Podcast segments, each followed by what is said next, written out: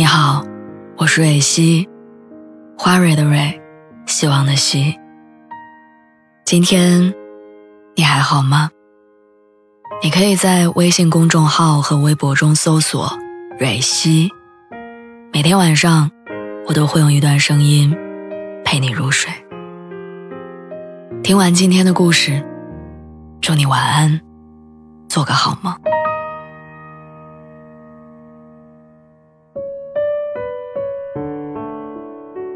前几天，我有一个朋友大半夜的发微信跟我抱怨说，他表姐给他介绍了一个条件很不错的男生，但是两个人相处之后，他实在觉得跟对方无话可说，就委婉的拒绝了。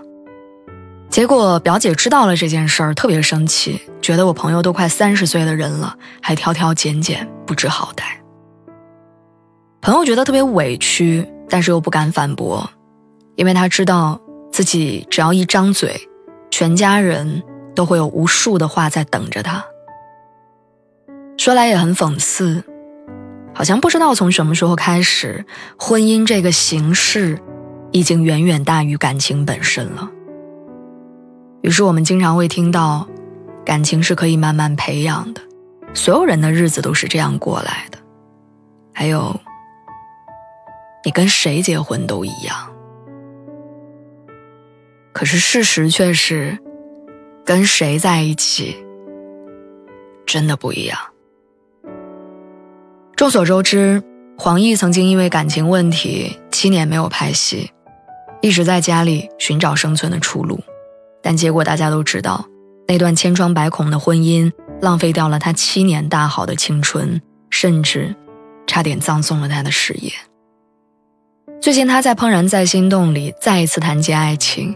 一脸小女生的样子说：“他可以花心，但不能把对我的爱移走。”宋丹丹听了之后，立马笑着劝他说：“你可别闹了。”言外之意大家都懂，一个花心的人是不可能保证对爱的忠诚的，而在爱情里，没有了忠诚度，爱又何从谈起？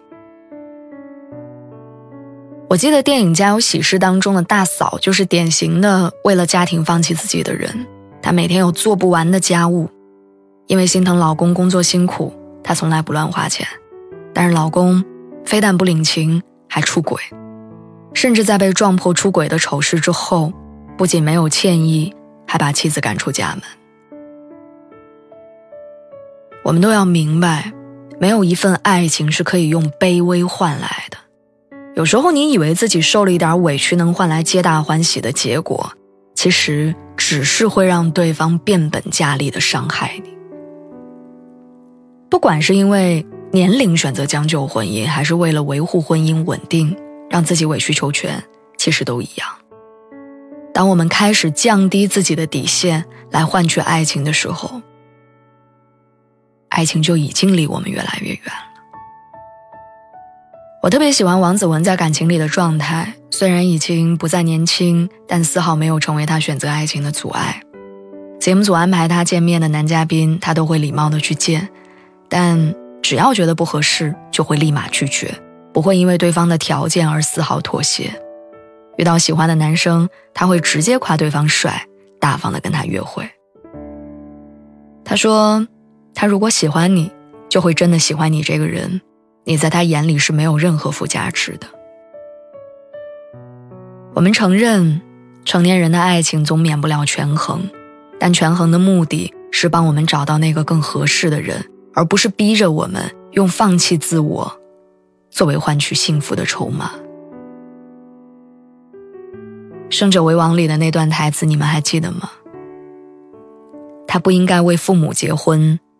他不应该到外面听什么风言风语，听多了就想结婚。他应该想着跟自己喜欢的人白头偕老的结婚，昂首挺胸的，特别硬气的，憧憬的，好像赢了一样。有一天，他带着男方出现在我面前，指着他跟我说：“爸，我找到人了，就是这个人，我非他不嫁。”我常常在想，爱情到底是什么？后来我想明白了，爱是一种我们给自己的奖励。奖励自己，即便在孤独的时候也没有将就；奖励自己这些年对爱坚定不移的信念跟等待；奖励自己有朝一日能够理直气壮的向全世界炫耀说：“我没有在爱里委屈过自己。”希望你能记住，结不结婚，什么时候结婚，跟谁结婚，这个被问了无数遍的问题。别人给的答案只是参考，只有自己的才是标准。